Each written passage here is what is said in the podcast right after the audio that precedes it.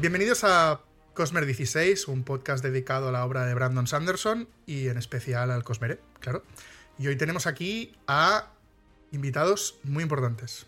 Concha Perea y Jordi Noguera. ¿Qué tal? ¿Cómo estáis? Bien, bien, bien. Profesores Pues es que de literatura. Bueno, bueno, Ah, encantados, dice. Yo sí que estoy encantado.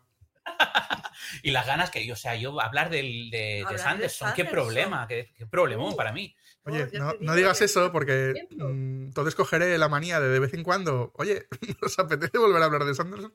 Ah, pues nosotros Oh, encantados. sí, nosotros, vamos, Jordi siempre la palabra de Sanderson. Bueno, bueno, con pinzas, pero sí. Bueno, mira, pues me interesa mucho. Eh, ¿Os queréis presentar un poco? Porque yo os voy a presentar seguramente peor de lo que hagáis vosotros. Venga. No te creas, nos presentamos muy mal. Somos Jordi Noguera y Concha Perea, como ha dicho Borja, y tenemos una academia de escritura que se llama Caja de Letras. ¿Vale? En Caja de Letras damos cursos de narrativa para personas que quieren ser escritores y dicen, me faltan herramientas, me faltan conocimientos, pues es el sitio correcto. Además, Concha es la autora de La Corte de los Espejos, La Última Primavera y varios libros de divulgación. Ahora mismo está trabajando en la tercera novela de Terralinde, que no es una tercera parte, que es una Precuela. precuela. Por cierto, yo descubrí a Concha con esas novelas. Las recomiendo. Es una fantasía muy chunga. Muy diferente. No es. Y además es, joder, es fantasía patria. Que, que la verdad que a veces nos llenamos la boca hablando de eh, fantasía extranjera. Obviamente, estoy hablando de Sanderson. Pero bueno, siempre está guay recomendar a autores patrios, como por ejemplo Concha. Aunque, bueno, yo tengo debilidad también por otro autor em, español que escribe una saga que se llama Parabellum. Y Ah. Emo y mil cosas más.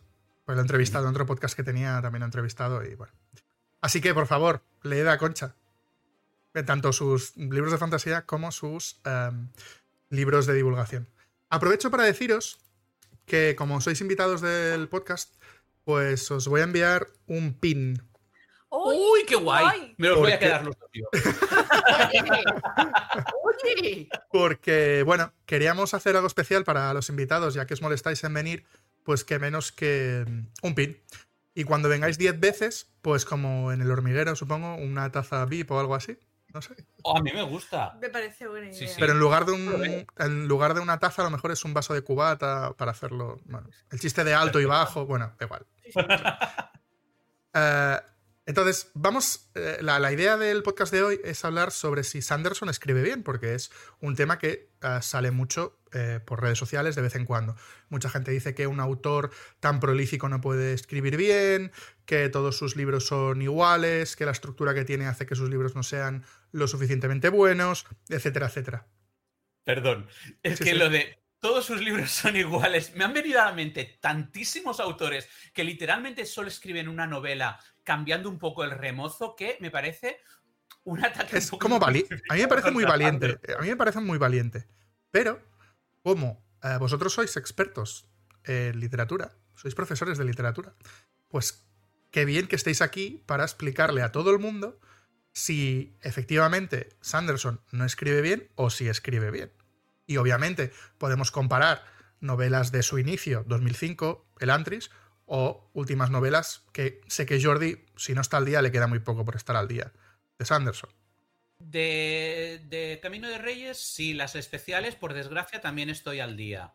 Los proyectos secretos. Que voy a ser muy, muy explícito, tanto para lo bueno como para Me lo parece malo. bien, me parece bien. Sobre todo, avisamos, de momento no habrá spoilers. No sé si Jordi en algún momento querrá traer spoilers para... No, no. Creo ¿No? que haga falta. Perfecto, mejor. Así, capítulo para todo el mundo. Estáis avisados. mm, feel free. Eh, entonces, vamos a hacer la, la pregunta más difícil, pero la más obvia mm, al principio. ¿Qué es un buen escritor? Hay que diferenciar buen escritor con escribir bien. Claro, ¿Vale? Es que son dos cosas distintas. Mira. O sea, escribir bien se suele entender con se tener. La gente piensa que escribir bien es tener un estilo bonito, escribir frases elegantes. Tolkien. Sí, Mm. bueno, por ejemplo, ¿no? Mira, Y ser buen escritor es una cosa distinta. Tú puedes ser un escritor que no tenga un estilo especialmente elaborado y sin embargo ser buen escritor porque tienes buen dominio de la técnica, tienes buen dominio de, de la tensión, Del creas ritmo. buenos personajes, haces un buen ritmo, por ejemplo. Stephen King no tiene unas frases especialmente bonitas. Y sin embargo, es un tío que tiene muchísima mano a la hora de escribir. Es verdad que lo de los finales...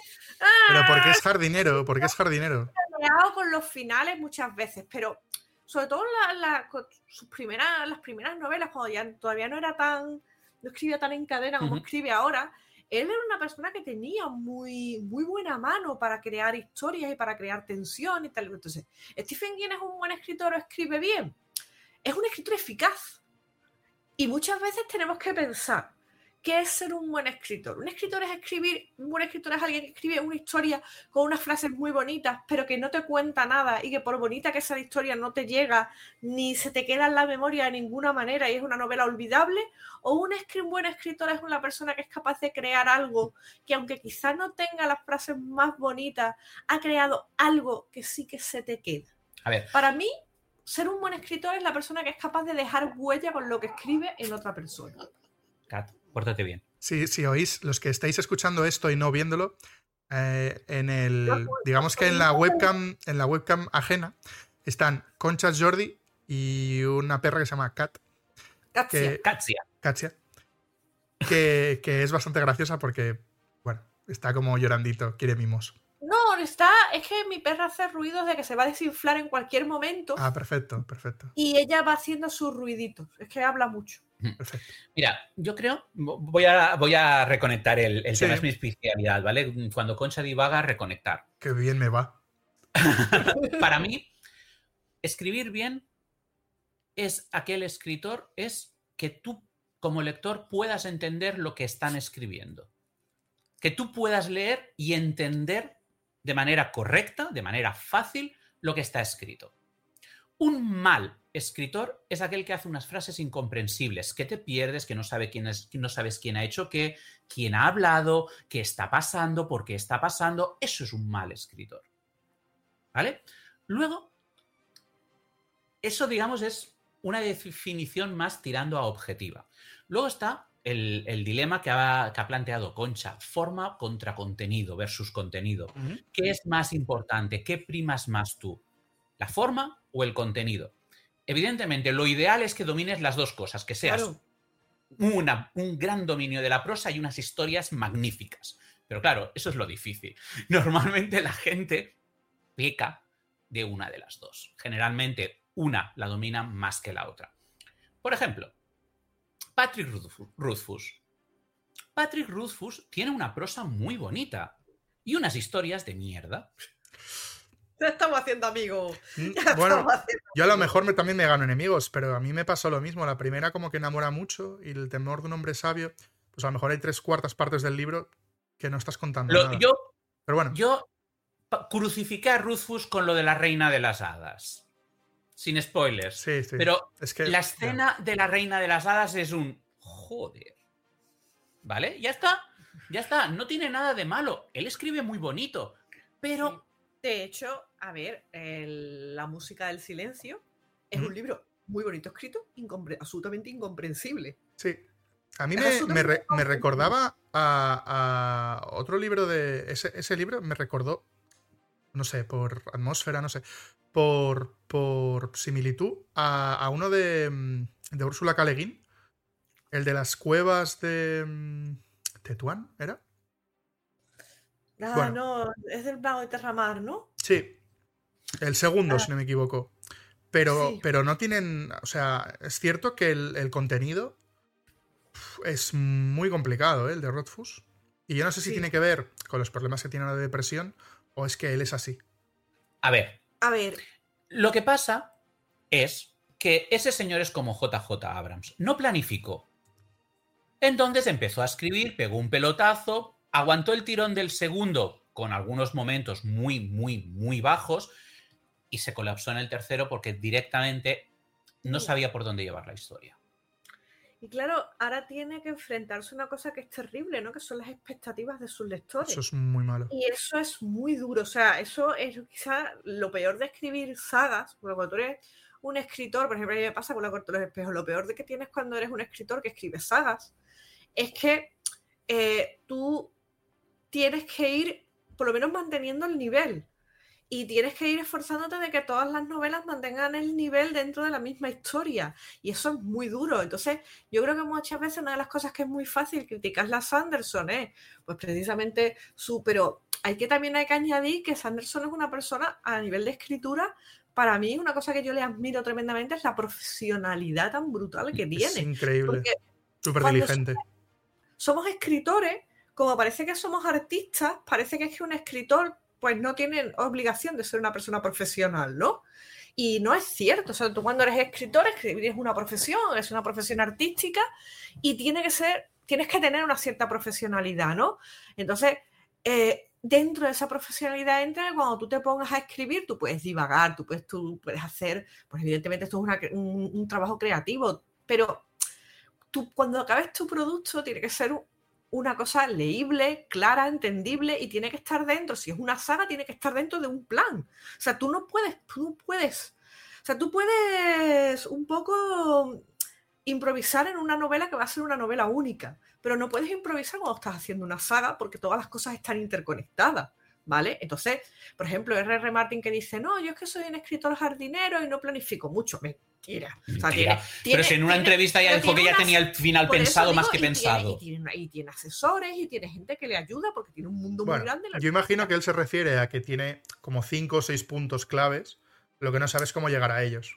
Yo, yo, te digo... yo creo que él tiene un esquemita muy claro de todo lo que va a pasar y deja que las escenas salgan por sí solas. Entonces es simplemente vago. No, no, no. No, digo por, por, lo que tarda en escribir, decía.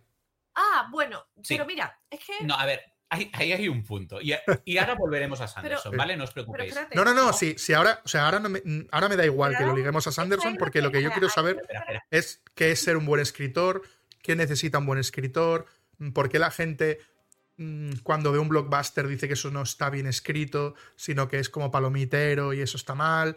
Y luego ya, luego ya relacionamos con Sanderson. No, no me preocupa ahora que relacionamos con Sanderson. Pero ahí entra lo que yo decía antes de ser un buen profesional en ese punto, ¿no? Y lo que decía Sanderson, por ejemplo. Sanderson es una persona que dice, vale, yo quiero publicar tales libros, ahora además que dentro de lo que cabe ya es su propia editorial, con lo cual en Estados Unidos él tiene se dice, bueno, yo tengo que cumplir una serie de plazos, tengo que publicarle para que mis lectores tengan siempre algún producto mío en el mercado para ir comprando, porque él entiende muy bien cómo funciona esto de tener a gente enganchada. Y ese engranaje, aunque mucha gente que diga, no, es que esto es antiartístico, es que esto no se va, bueno, lo podemos discutir, pero sobre todo Sanderson es en ese punto un buen profesional. Él sabe que X tiempo tiene que ir teniendo libros fuera para que sus lectores sigan enganchados con el Conmere, sigan leyendo y vayan teniendo noticias suyas. Y él eso lo hace. Y sobre todo, tiene una planificación muy estudiada del mundo que tiene entre manos. Entonces, en ese punto, tú te puede, te puede gustar más su estilo de escritura o no, pero no puedes decir que es un mal escritor porque es una persona que trabaja, piensa mucho lo que hace. Y eso no es tan normal, en los, no es tan habitual en los escritores. A ver, es evidente que en este continuo entre prosa magnífica e historia magnífica, Sanderson se mueve hacia la prosa no es tan importante, voy a currarme las historias. ¿Estamos de acuerdo? es innegable, su estilo no es tan elaborado como el de otros autores puto pelota, no, hay ninguna vergüenza. pero si no, o sea, no, venimos a juzgar, ¿eh? Yo considero que tú eres escritor, tú estás aquí para contar historias. Las florituras, o puedes o no puedes, pero no son lo importante. Claro, y también es una cosa que, lo que decía antes Jordi, eh, Sanderson es un escritor eficaz. O sea, tú cuando estás leyendo una, una historia de Sanderson te estás enterando de todo lo que está ocurriendo. Y ojo, que él no escriba las frases mm, especialmente elaboradas no quiere decir que luego no tenga momentos que no te van a llegar al corazón o que no es un escritor, porque hay escritores que son muy... Claro, luego hay escritores que son muy fríos, que son muy escépticos y que cuando querían ponerte en contacto con grandes cosas no eran capaces de hacerlo precisamente porque son muy especialmente fríos. Me viene a la cabeza, por ejemplo, Asimov, que también era un escritor que tiene una producción enorme. Asimov era un escritor que tiene una escritura y tampoco tiene un estilazo, ¿eh? Asimov no tenía ni mucho menos un gran estilo. Es un autor que me gusta mucho y, lo veo muy, es verdad, lo veo muy identificado.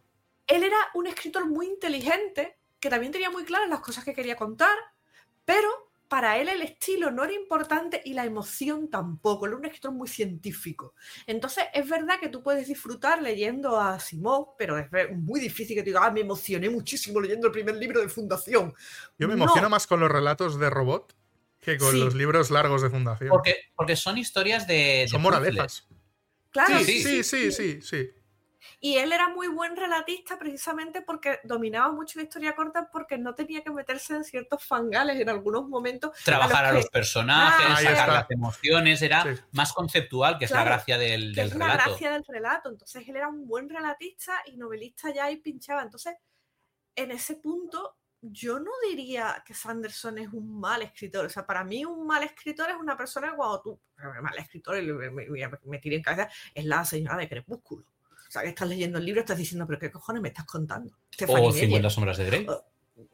Y, y, o Dan Brown. O sea, hay una Vale, ¿por qué? Vamos, aquí me interesa esto. ¿Por qué, ¿Por qué Dan Brown o um, Meyers, se llamaba la de... Sí, Stephanie Meyers. Stephanie Meyers. ¿Por qué, a pesar de haber vendido casi tanto como Brandon Sanderson, se consideran malos autores y Brandon Sanderson no?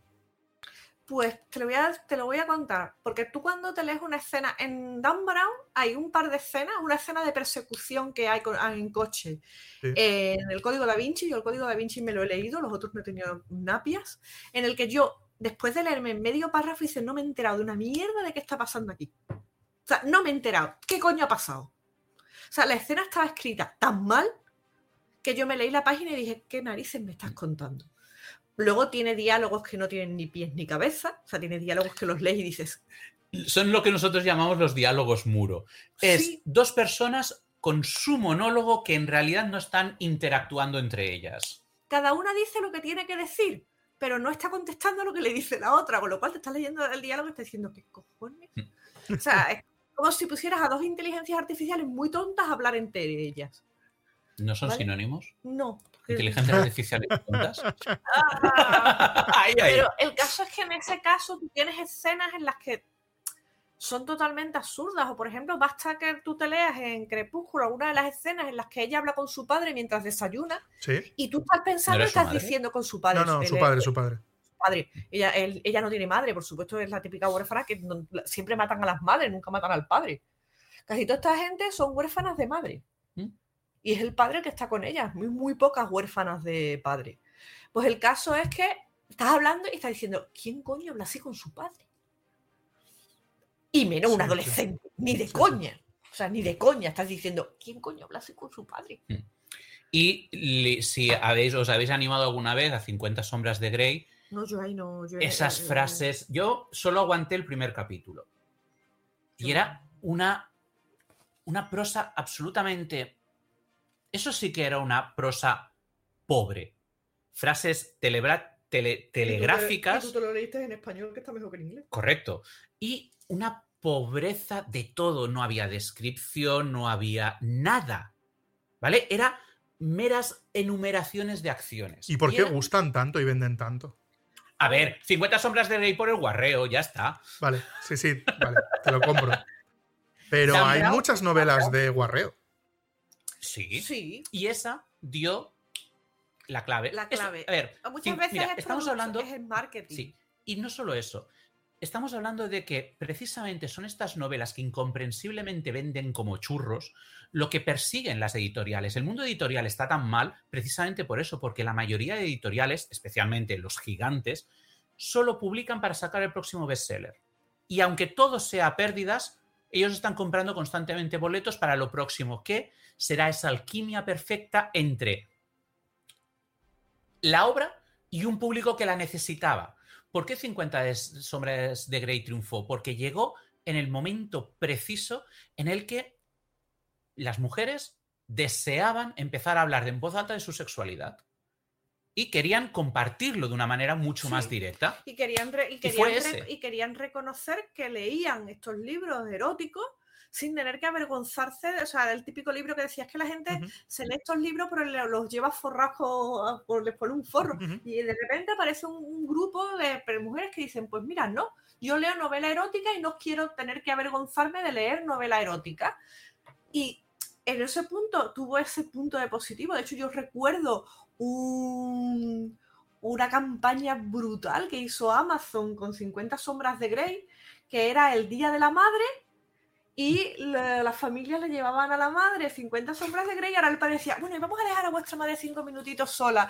¿Por qué, papá? ¿Qué va a hacer mamá? Nada, nada. Suyo, sus cosas. Claro, claro, cosas de, eh, cariño, ¿estás en, la, ¿estás en el cuarto de la lavadora? Sí. ¿Estás leyendo 50 sombras de Grey? Sí. ¿Entro? No. Cosas, o sea, hicieron una campaña de marketing brutalmente buena diciendo, mira, sí, la señora leen estos libros y se tocan.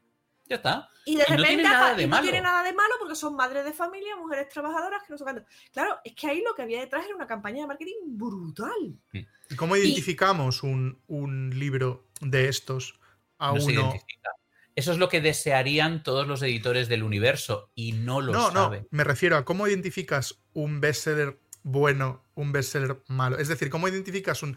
Porque habéis dicho vosotros que Brandon Sanderson es buen escritor. ¿Cómo identificamos? O sea, es, es entiendo que es complicado, pero claro, la gente que te dice Brandon Sanderson es mal escritor por lo prolífico que es, demás, ¿qué hacemos? ¿Con qué le contestamos? Mira, ventas no significa igual que no es lo mismo que calidad. Estoy de Ventas acuerdo. significa que el producto ha triunfado como producto. Estoy de acuerdo. Entonces, dentro de ese pool de obras que lo han dado todo, lo han petado toda, vas a encontrar la misma proporción, más o menos, entre calidad extraordinaria, calidad media y calidad basura. Ni más ni menos. ¿Vale? Entonces, simplemente hay que entender eso, que normalmente los bestsellers triunfan por la mezcla de el público estaba esperando esto sin saber qué coño era. Sí, sí, Sí. entiendo. Por ejemplo, ¿qué hizo que Stranger Things lo pegara tan fuerte? Ahora lo podemos decir porque la, la- nuestra quinta, A toro pasado. 30 y muchos, 40, tal. Pero, ojo, 10 años antes, JJ Abrams lo había intentado con Super 8 Con nue- y sí. para variar se estrelló. Sí. Claro, porque el problema no es que tú tengas una fórmula de explotar la nostalgia. Tiene que ser Porque, por ejemplo, el ahora con explotar la nostalgia, por ejemplo, yo creo, ojalá me equivoque, porque me cae muy bien, que Henry Cavill se va a estrellar con el remake de los, de, de los Inmortales de la hostia. Eh, Pero es que tiene que, tiene que amortizar todo el entrenamiento de The Witcher. No te digo nada, pero yo, por ejemplo, entiendo que Los Inmortales es un producto muy de su época y que hacer un Ya nicho, ahora- ya era nicho en su época, ¿eh? Sí, sí. Gana mucho Mm. si lo ves en el contexto y sobre todo que si ahora la ponen, yo espero que mantengan la banda sonora, porque la banda sonora es un 90% del, Bueno. del éxito de esa película. Sí, pero ponle. Queen, a, ponle Queen a gente de ahora, no sé yo si no. Es Yo que- no estoy de acuerdo. es O sea, claro, para mí, evidentemente, Los Inmortales es Queen. Pero yo creo que es un error. Mantenerla a toda costa me parece un error. No, no, pero si yo es que simplemente pienso que es que es absurdo hacer un remake, esa película ya se hizo, se disfrutó, no es un producto para ahora. Y Pero bueno, eso es como la moda de los retellings. Es, claro, los retelling, los es fácil de producir. Claro, Pero- son fáciles Pero de hacer. volviendo, volviendo a Sanderson, Sanderson ha hecho lo mismo con Trenza del Mar Esmeralda. Ha cogido un cuento de hadas de los que vivimos la época Disney de hace 30 años y lo ha convertido, bueno, lo ha pasado a, a lo moderno. O sea, es, es malo mm, recurrir a la nostalgia. No, No, pero él, él no hace un producto de nostalgia. Él simplemente busca un vibe, busca una atmósfera concreto, la atmósfera de cuento de hadas. Y ya está. claro, es que muchas veces. ¿Qué atmósfera, por ejemplo, la saga de, de Escuadrón? Tiene una atmósfera esencialmente distinta a Nacidos de la Bruma, a Sí, sí, sí. Archivo de las Tormentas. Busca un vibe, una atmósfera distinta, porque era lo que le apetecía. Yo es una de las cosas que yo más respeto de Sanderson. Escribe literalmente lo que le apetece, le vaya a gustar o no al, al público. Me encanta. Bueno, Yo tiene el dinero suficiente como para mm, atreverse. Sí, pero eso lo ha conseguido él. Sí. No, no, no, que no lo estoy criticando. Quiero decir, que yo entiendo, pero- yo entiendo que un, me imagino un autor que vive de su saga ah, y solo vive de eso porque las otras novelas no le funcionan, arriesgarse es complicado. Pero claro, está en una Hombre. posición en que puedes arriesgarte. Claro, claro. Pero mira, eso sí es un rasgo de buen escritor. Que lo vas a intentar salga bien o no. Y puedas o no puedas permitírtelo. Sí. Mira, por ejemplo, una, una anécdota que a mí personalmente me parte el corazón. Arthur Conan Doyle odiaba Sherlock Holmes. De hecho, él mismo escribió en varias ocasiones y dijo en varias ocasiones que se consideraría un fracaso y una vida desperdiciada si solo se le recordara por haber escrito Sherlock Holmes. Porque él era un magnífico escritor de literatura histórica. Y él quería ser recordado por sus novelas históricas, no por Sherlock Holmes. Pues, pues, lo siento, compañero. Mala suerte. Tuvo absoluto. Pero sus novelas de, Pero de le- histórica no son son- mejores. No están nada mal, o sea, no están verdaderamente. Pero triunfó Sherlock Holmes. histórica. Correcto. Claro, y luego tienes cuentos- él- y luego tiene cuentos de terror que también están muy bien. He leído algunos, doy fe. Él sabía que Sherlock Holmes le daba de comer, pero eso no le quitaba de escribir sus cosas. En cierto modo, Agatha Christie hacía lo mismo. Ella se movía en el género que le gustaba y eso es perfectamente lícito. Pero ella tenía su eficaz, no, su eficiente máquina de hacer salchichas. Que era Hércules Poirot, a la que ella, él llamaba, ella era para Hércules Poirot y decía, mis novelas de Hércules Poirot es una eficiente máquina de hacer salchicha. Hago siempre lo mismo, a la gente le encanta, me las compra, vivo súper bien y luego escribo lo que me gusta. Y de hecho, El no autor, el autor de Detective Conan me parece que está aplaudiendo ahora mismo. Sí, sí, sí. ¿Por qué? En realidad, la- el verdadero esfuerzo creativo de, de Agatha Christie estaba en mantener la tensión y crear escenarios interesantes de crímenes. Y el girito final. Sí. Claro, pero La escena del sofá. ella nunca, yo eso nunca me atrevo a decirlo como una afirmación 100% cierta, pero sí que es la, la autora de referencia de la primera vez que se usó un narrador no fidedigno, un narrador mentiroso. Pensé que ibas a decir ella fue la primera autora raptada por una avispa de gigante del espacio. Aparte, también se puede aventurar con Doctor Who. Eso es un plus para cualquiera. Un saludo a, a Serchi de la Taberna del Balrock, que siempre quiere hablar de Doctor Who y nunca le dejan. Ya de esta qué no? referencia le hará gracia. Es el meme. ¿Por qué es- no? Pero es- Doctor es- Who es maravilloso. Estoy totalmente de acuerdo, pero es el meme de la comunidad. Pues lo hemos roto, lo siento. El, el caso es que, claro, en ese, en ese punto tú te pones a pensar en ese tipo de cosas. eh, de hecho, Steve, eh, Sanderson se, se- se enfrenta al mismo problema que se, que se enfrenta Stephen King. Stephen King durante muchísimo tiempo le decían que escribía mal, que era un mal escritor, que era un escritor Bueno. de bestseller, que no sé cuándo, no Sí, sé qué. Y a ver, Stephen King ya tiene una carrera muy, al- muy larga, tiene libros mejores y tiene libros peores. Hombre, hay libros O sea, que, no le, que, que evidentemente- si fuesen su primera novela no se publicarían ahora mismo. Eso lo tengo claro. Claro, Hmm. y muchas de sus novelas a día de hoy seguramente es eso, no encontrarían un público, pero, Eso, eso. pero Stephen King eh, no es, o sea, Stephen King era una persona que él decía, mira, yo me levanto por la mañana, soy un workaholic, escribo, escribo, escribo, escribo, produzco, produzco, produzco, produzco, y esto es lo que me gusta y esto es lo que estoy haciendo, y, y él no decía, él decía, yo escribía todo lo que se me pasaba por la cabeza. Y a mí si me parecía buena idea, mm, tiraba para adelante. Claro, evidentemente con esa filosofía tiene libros mejores y tiene libros peores. Pero ojo, los libros que verdaderamente son Los que buenos. son buenos son muy buenos. son muy buenos.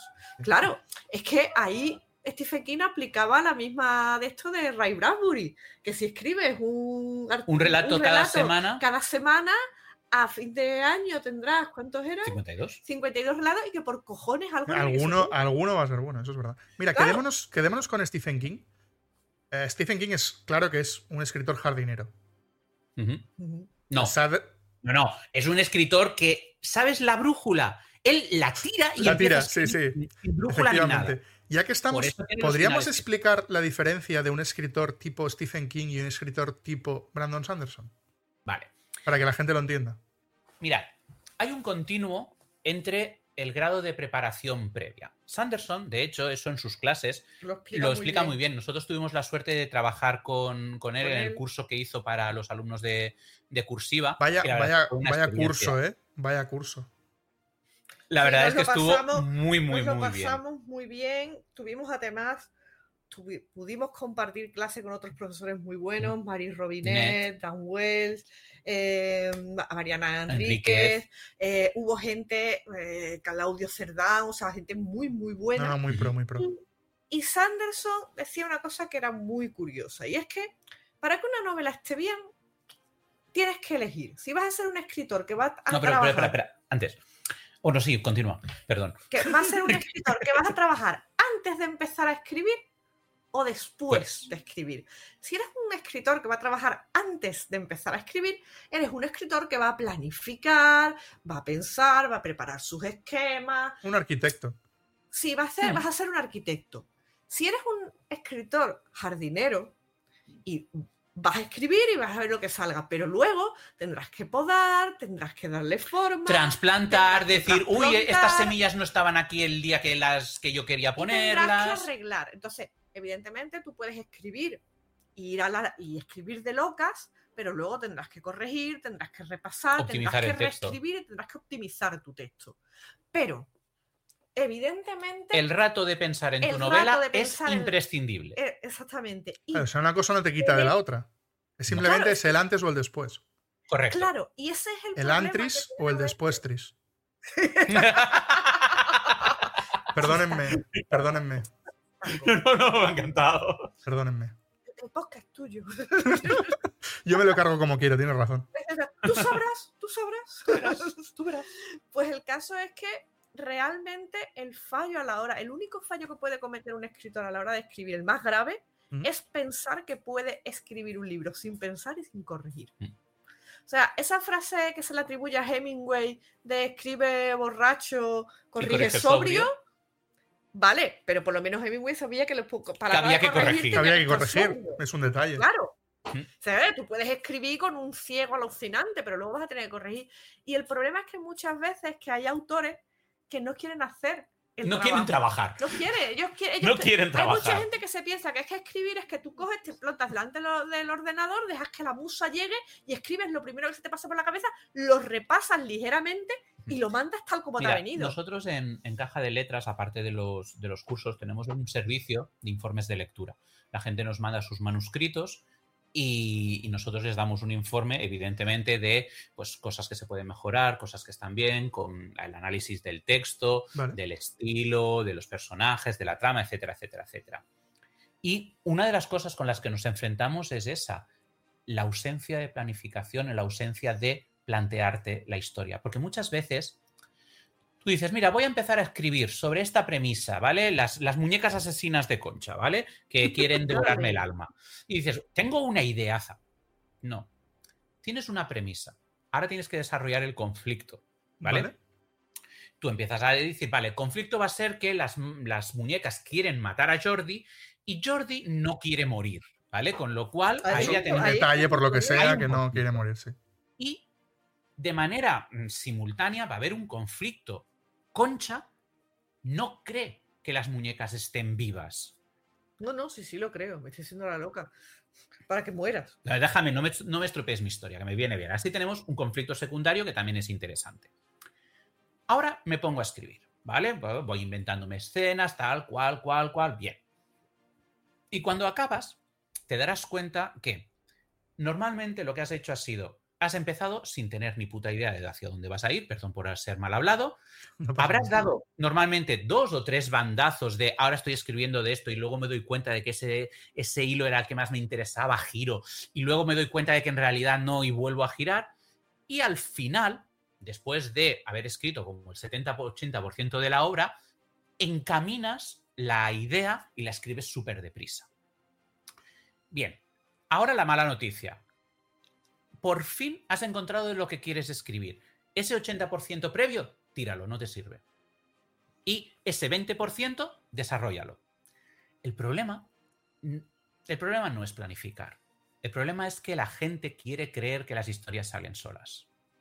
Y eso no es verdad. No, porque Claro. algunas historias no salen solas, tienes que pensarlas. Voy a explicar esto para crear este efecto, voy a poner esta escena Además, aquí para provocar esa emoción que en el me hace lector. mucha gracia, siempre me ponen el mismo. Muchas veces me ponen esta- este ejemplo cuando dice la gente que tienes que planificar, que tienes que preparar algunas cosas, es que hay novelas que no te van a salir solas. Siempre te dicen, pues Dostoyevsky escribió El idiota en dos semanas. Que no sé si es verdad, pero me lo han dicho un montón de veces. Y dices, vale, tú eres Dostoyevsky. A lo mejor, a ver, después de escrito Mozart- 200 libros, a lo mejor. Tocaba el piano como un genio a los cinco años. ¿Tú eres Mozart? Entonces, no me digas que porque Dostoyevsky lo hizo, lo puede hacer todo el mundo. Y a saber si lo hizo. Yo, yo vamos a poner, si yo, si tú dices, vamos a dar la que la anécdota es por buena y que de verdad se sentó, que hay, hay autores que lo han hecho, Sí, sí, sí. vamos a dar por bueno. Pero vale. no me creo que no lo corrigiera.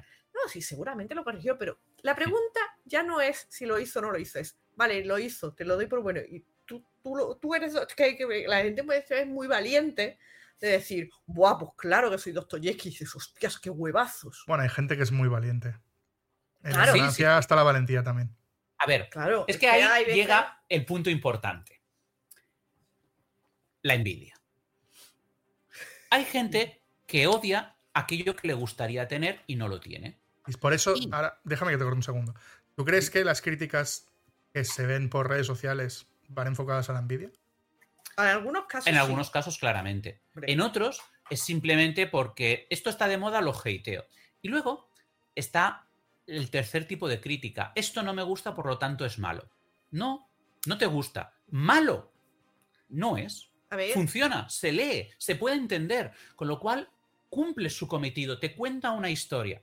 ¿No te, no te la cuenta como a ti te gustaría? Pues entonces significa que este autor no es para ti. Entonces, yo definiría.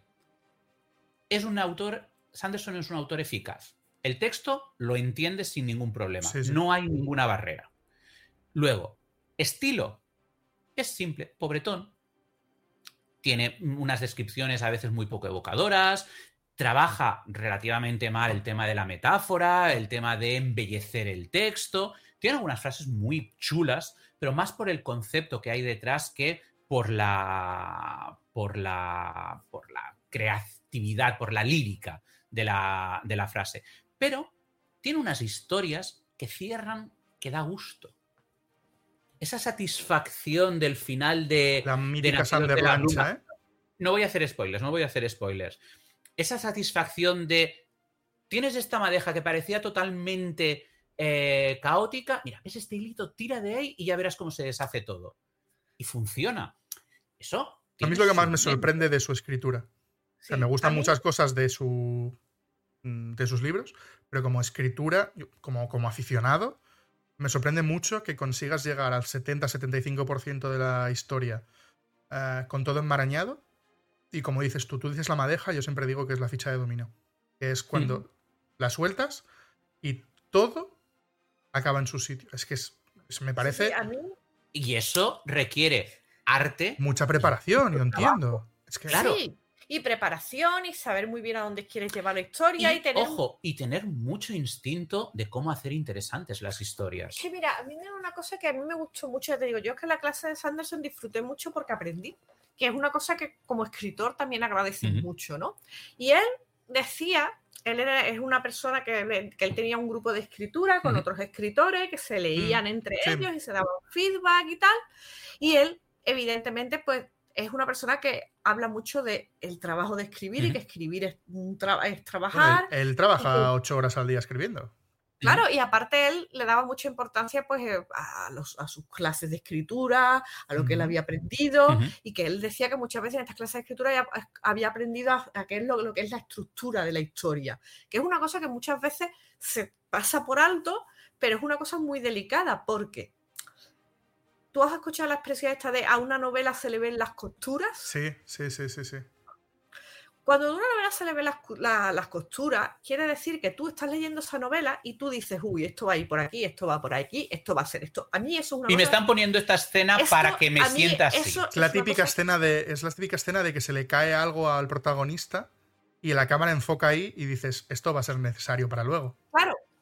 Entonces, yo, por ejemplo, eso me da mucha rabia. De hecho, es una de las cosas que más rabia me dan. Hace poco, que era con lo que te lo dije, que estábamos viendo algo y, tú, y yo te dije, esto va a ser esto y como sea esto me voy a cabrear. Uy, no me acuerdo. Era una, una serie de, la tele- de a mí me televisión. sorprende mucho cómo Sanderson esconde lo obvio entre las páginas. A mí es una cosa que ¿Por me sorprende muchísimo. Porque si tú relees, dices, está aquí. ¿Cómo, cómo Bueno, me has despistado? ¿Qué, qué, qué- magia caso- hace? El, el truco, te- si quieres te cuento el truco de magia. Pues Pones el detalle al lado de otra escena que llame más la atención. Mira, es Si que pones. Voy a hacer un ejemplo concreto. No creo que lo considere spoiler, pero yo aviso. Voy a hacer un pequeño spoiler de la primera trilogía Ah, de Nacidos de la. Bruma. ya me acuerdo.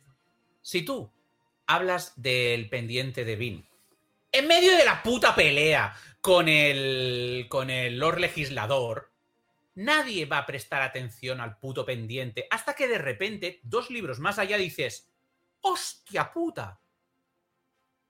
Mira, Ese es el truco. Tan fácil y tan Y tan extraordinariamente difícil. Exacto. como- Claro, Tienes que ser muy sutil, ¿eh? fíjate, hace poco Jordi estaba viendo una serie que se llama The Orville. Es verdad. Y yo a la serie, a la segunda temporada estaba aburrida de ella, porque era de, empezaba la serie y le decía, con Jordi va a pasar esto, esto, esto, este personaje va a hacer esto, este personaje va a decir lo otro, y este personaje le va a amargar la vida a esto porque su único papel en este es hacer. Y al acabar el capítulo decía con Jordi, coño, ha pasado todo lo que tú decías. Y digo, vamos a ver, es que esto es el cabaret de lo obvio. Sí. O sea, se le veían las costuras a los capítulos por ¿Qué es todos lo lados. más sencillo O sea, que se de- puede hacer con de- estos personajes entraron extraordinariamente planos? Esto, Dos- esto y entraban esto. dos extraterrestres con una maleta en la nave. Le digo, la- en la nave llevan un bebé y el bebé es una niña porque en el planeta están prohibidas las niñas. Y tú, hombre, no, llevarán otra cosa, será una bomba. Digo, es un bebé.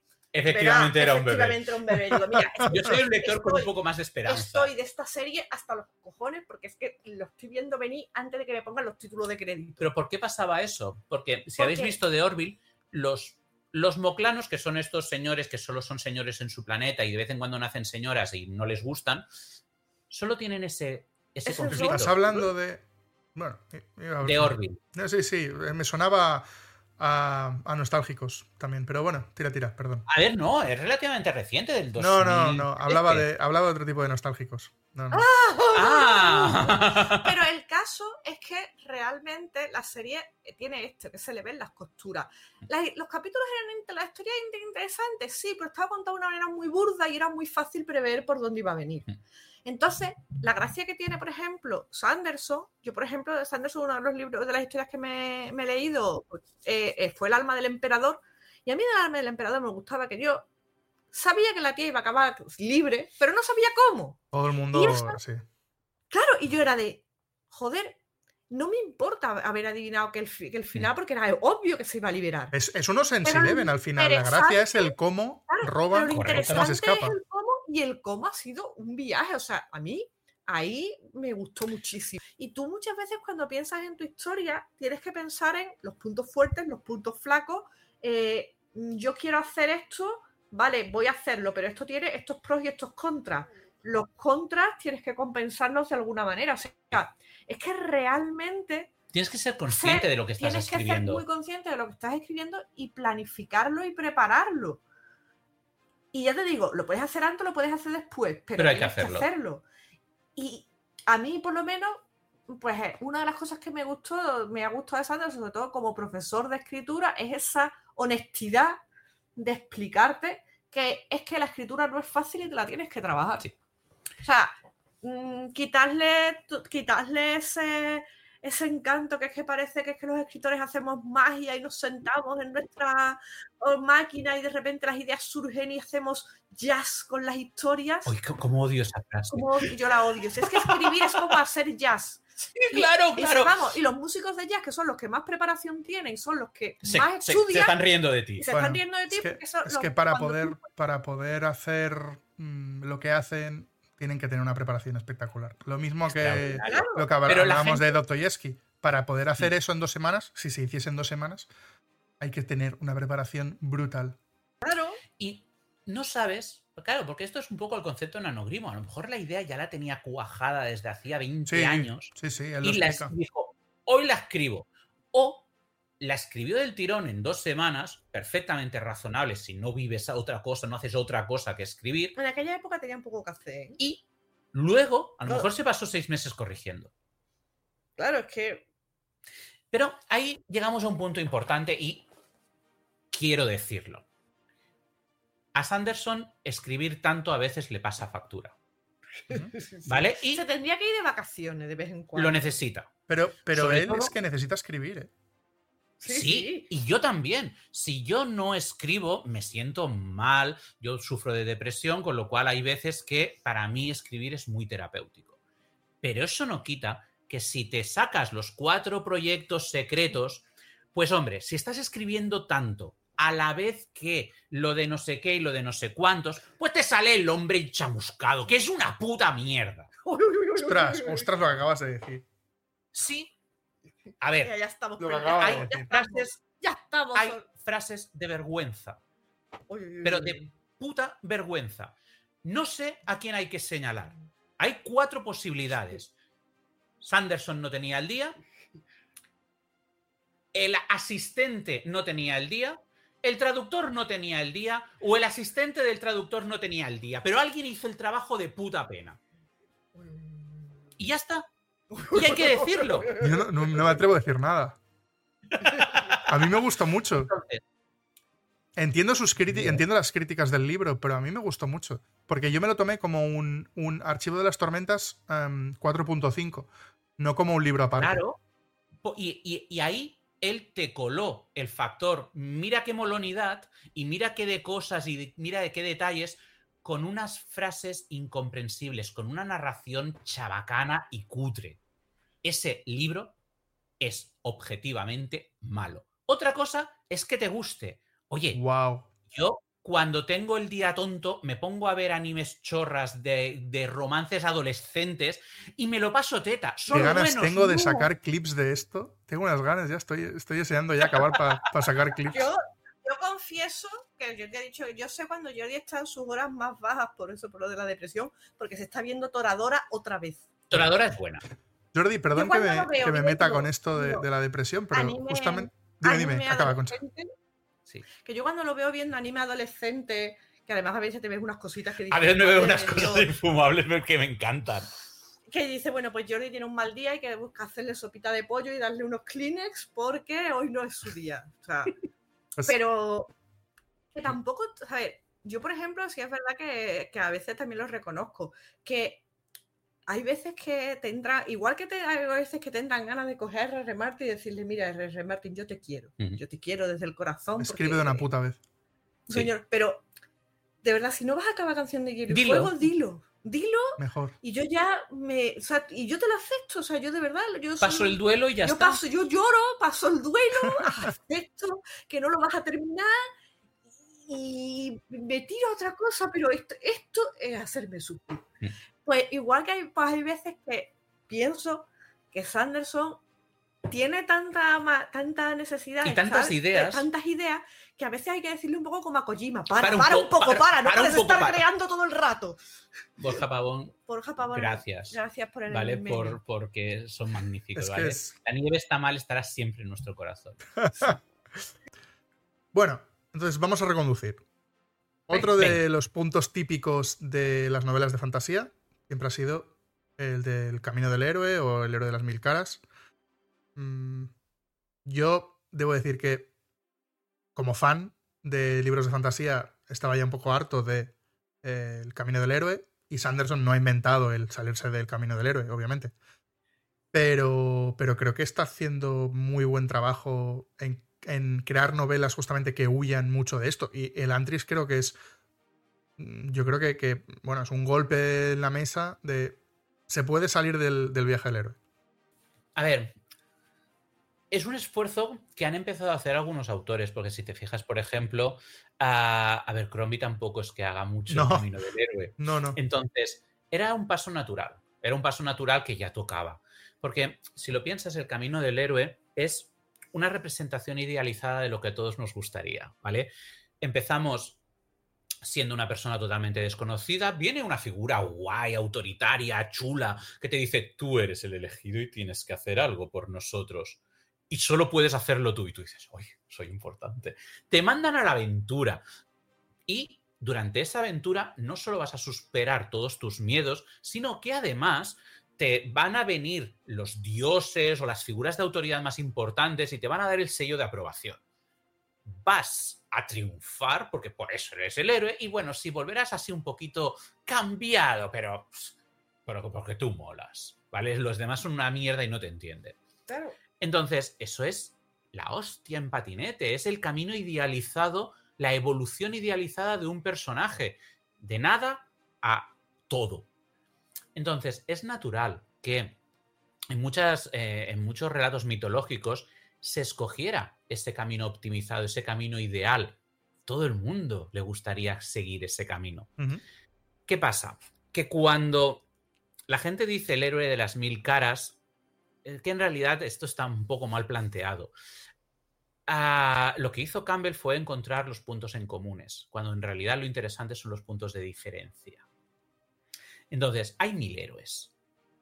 El qué pasa que cuando tú encuentras a muchos autores vagos, porque no tienen otro nombre, son vagos, el, el problema es que te van a hacer siempre el mismo camino ABCD, ABCD, ABCD, ABCD, hasta que eso se desgasta. claro. Evidentemente, el camino del héroe sigue siendo un camino de evolución válido, pero es que hay infinitos caminos.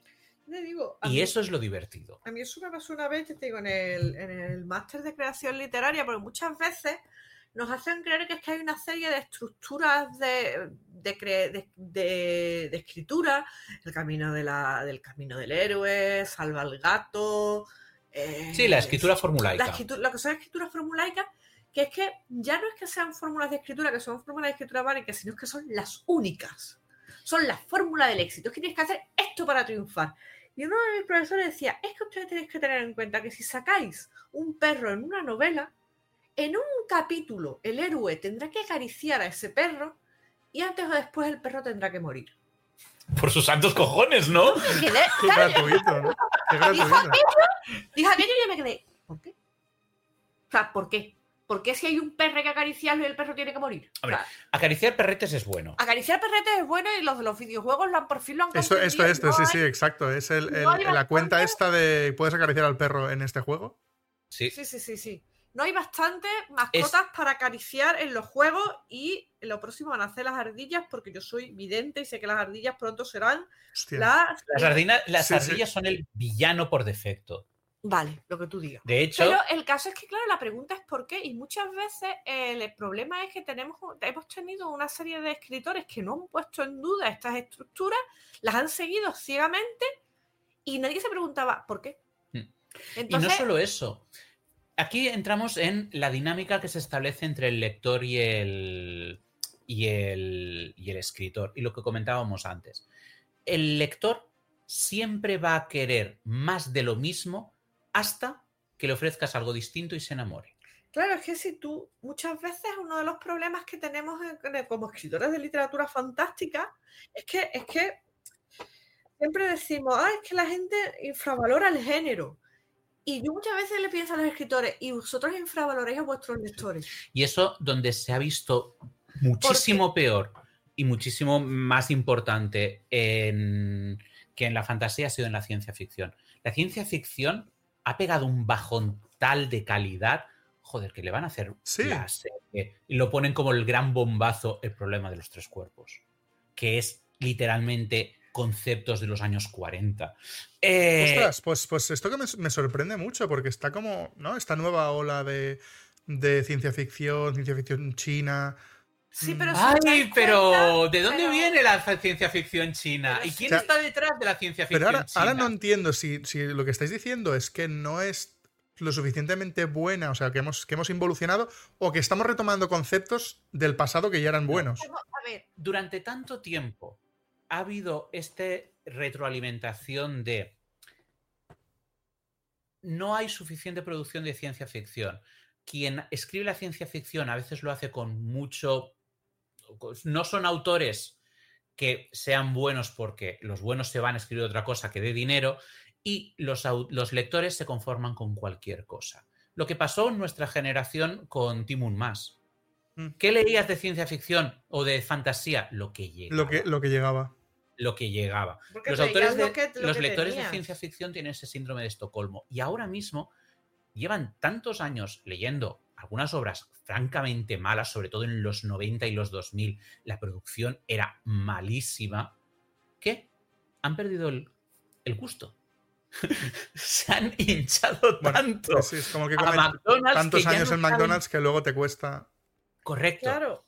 A ver, Xixin Liu, igual que otros, autores que han salido de la misma esfera, no es que sean malos escritores. Escriben mala ciencia ficción porque eh, han aprendido, porque todo es un ejercicio de ingeniería social de, China. Y esto es real, ¿vale? No, es una conspiración rara. Eh, hace unos años, ahora pues unos 10, 15 años, el gobierno chino empezó a preguntarse por qué nuestros científicos son tan buenos copiando, pero son tan malos creando. Y empezaron a investigar sobre qué era lo que diferenciaba.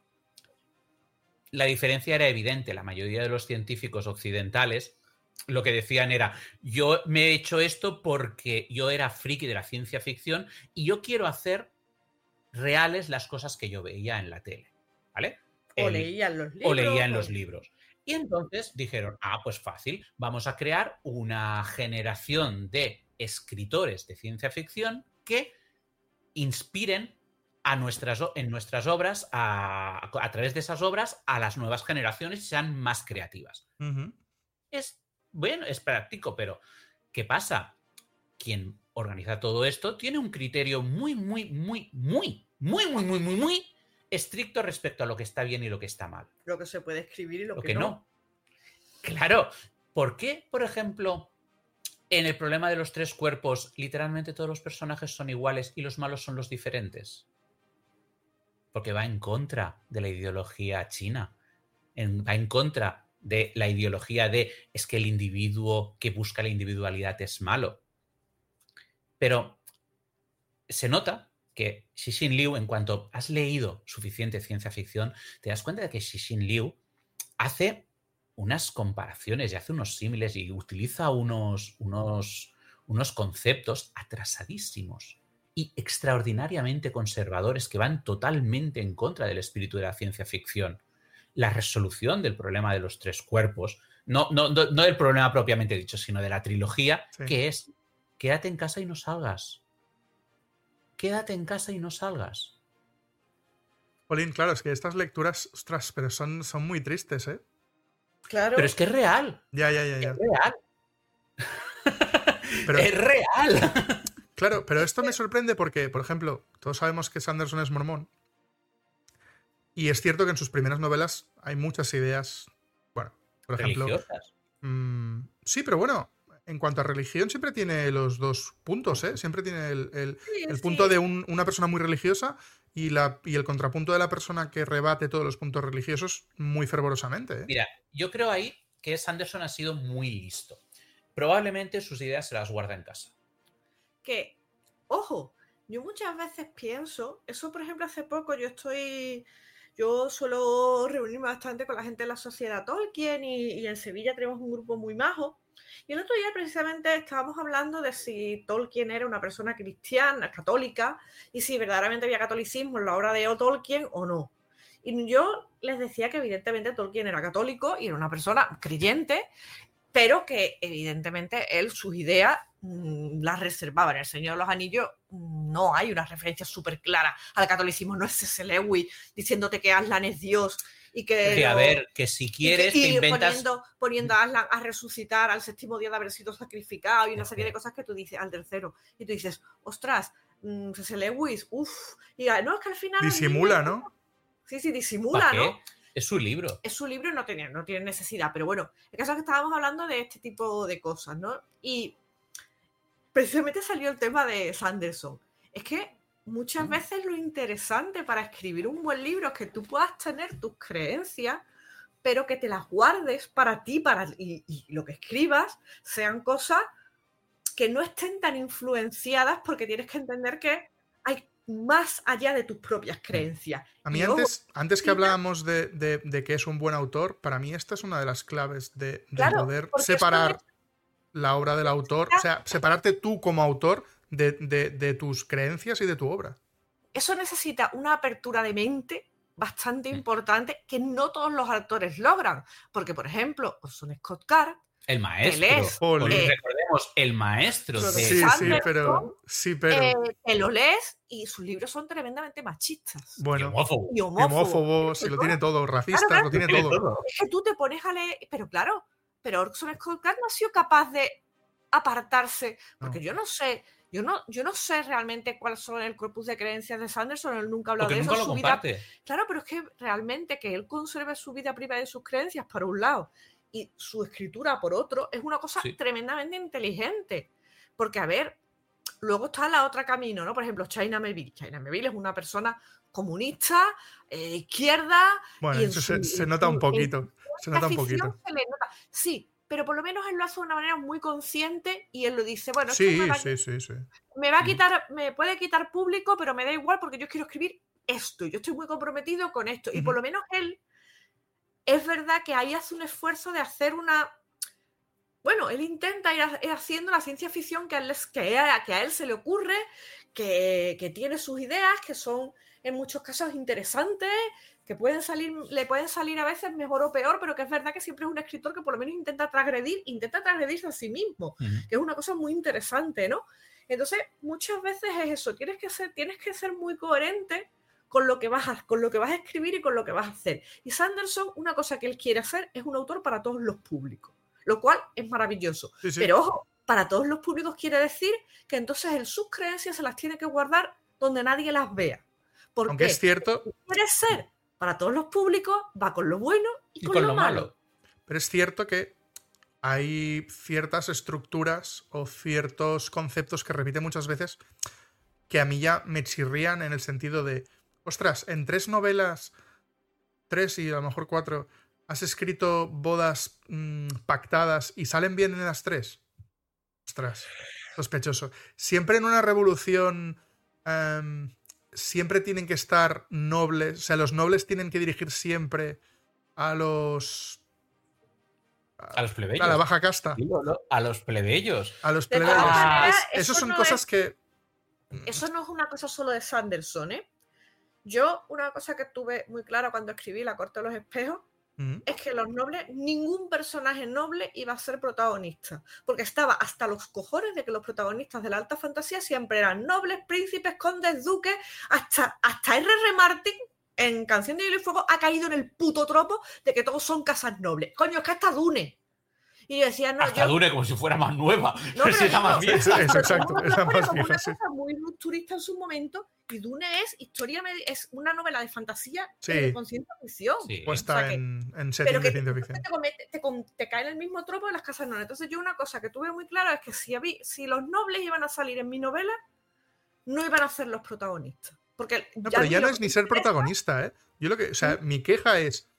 eh, los plebeyos crean una revolución, pero no les funciona hasta que los nobles no van con ellos. Ya, Eso es lo que a mí me revienta un poco.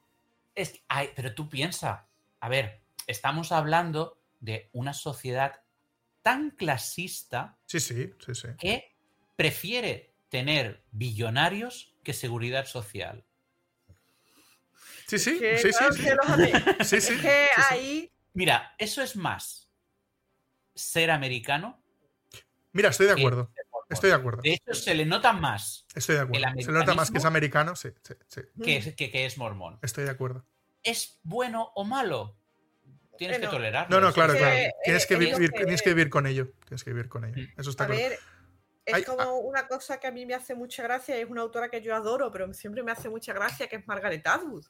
Margaret Atwood es una señora que escribe sus cosas y bueno, yo tengo una relación amor-odio con ella porque es una señora que dice que no escribe literatura fantástica ni ciencia ficción, pero sí es lo que escribe. Pero no escribe género pero no ella. escribe género ella porque es, Bueno, mm, bueno, una cosa sí. que, que me No se toca puede tener mucho las etiquetas, sí, sí, claro. me toca mucho las narices, pero por ejemplo, si te das cuenta, muchas, muchas de sus novelas pues suelen, siempre suelen ser pues Muy tirando a la ciencia ficción. muy tirando a la ciencia ficción sin querer decir que es ciencia ficción, pero siempre suelen ser, sobre todo últimamente, me hace mucha gracia porque sus protagonistas son personas mayores. A medida que ella se ha ido haciendo mayor, sus protagonistas siempre son personas mayores. Cuando se le preguntó, le dice, es que los viejos nunca protagonizan historias. Dice, yo me estoy haciendo vieja y tengo ganas de que los viejos digan cosas.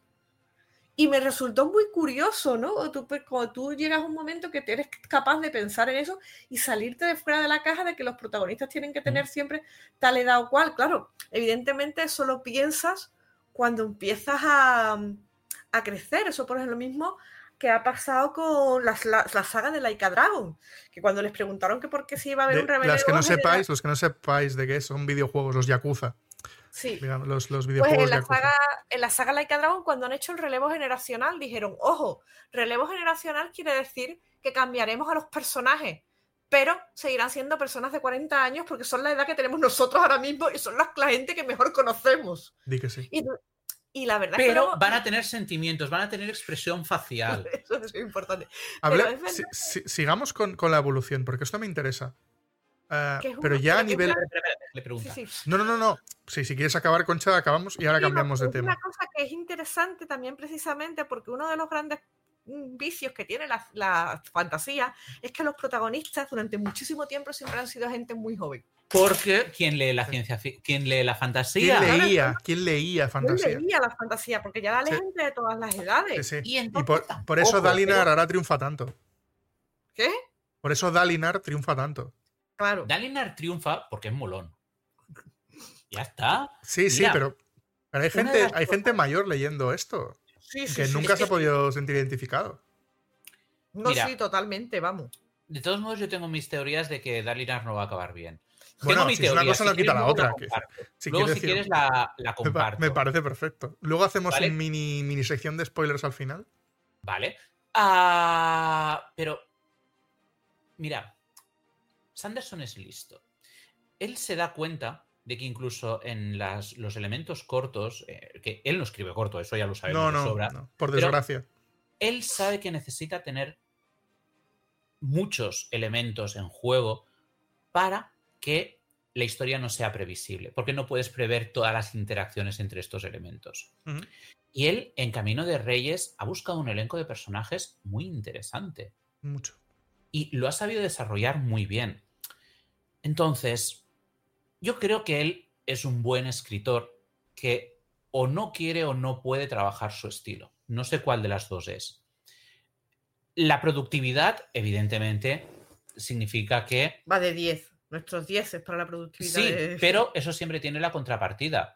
Lo puedes tener rápido o lo puedes tener bien, pero rápido y bien, eso no suele ocurrir. Pues palabras radiantes es rápido y bien, ¿eh? Sí, sí. Hombre, Pero, veces... no, no, pero volvemos al punto. Él deja de lado el estilo. El estilo es normal o francamente malo. Nunca, nunca pasa esa. Vale, vale, pero, pero el honor ha muerto, veré qué puedo hacer.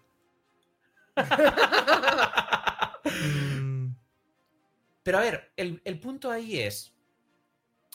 Él no es un escritor de un gran estilo. ya, ya, sí, sí, sí. Está claro que, que a, nivel, a nivel florituras no es el rey. No es un Tolkien. ¿Eso lo hace malo? No. No. No, simplemente él elige qué es lo que se le da mejor y lo que prefiere.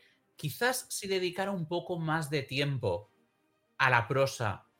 ¿quedaría más bonito? Sí, pero entonces los libros serían más, tardarían más en Tardaría llegar. más en llegar. Entonces, es una decisión. Yo, eh, y ahí yo siempre es. Eso, lo importante es que tú sepas diferenciar tus emociones y tus reacciones de lo que es objetivo. ¿Vale? Las obras de Sanderson se pueden leer, con lo cual funcionan. Punto pelota. Pero Vale. hablar de objetividad en el arte no es como un oxímoron. No, no, no, al contrario. Mira, par- parte de la base de lo que te he dicho antes. Un buen escritor es aquel que escribe una escena y se entiende a la perfección. Si no se entiende, mal trabajo. Si se entiende, buen trabajo. Vale. Algo tan simple como eso. Otra cosa es que El luego, estilo. Otro, otro estilo. Otra cosa es que tú leas una obra y tú creas que tiene múltiples interpretaciones y que puede tener distintas formas de comprender una cosa, ¿vale? Otra cosa son ya las capas de complejidad que tú les quieras dar a una obra. Pero si tú lees una frase, un párrafo y entiendes exactamente lo que ha pasado, esa obra está bien escrita. Claro, y, y ya te digo, luego van las capas de complejidad, la prosa, demás. Y evidentemente, eh, nosotros, yo ya te digo, a mí esa frase, por ejemplo, Stephen King me encanta. Dice, mira, puede que mis novelas sean una hamburguesa, pero es una buena hamburguesa.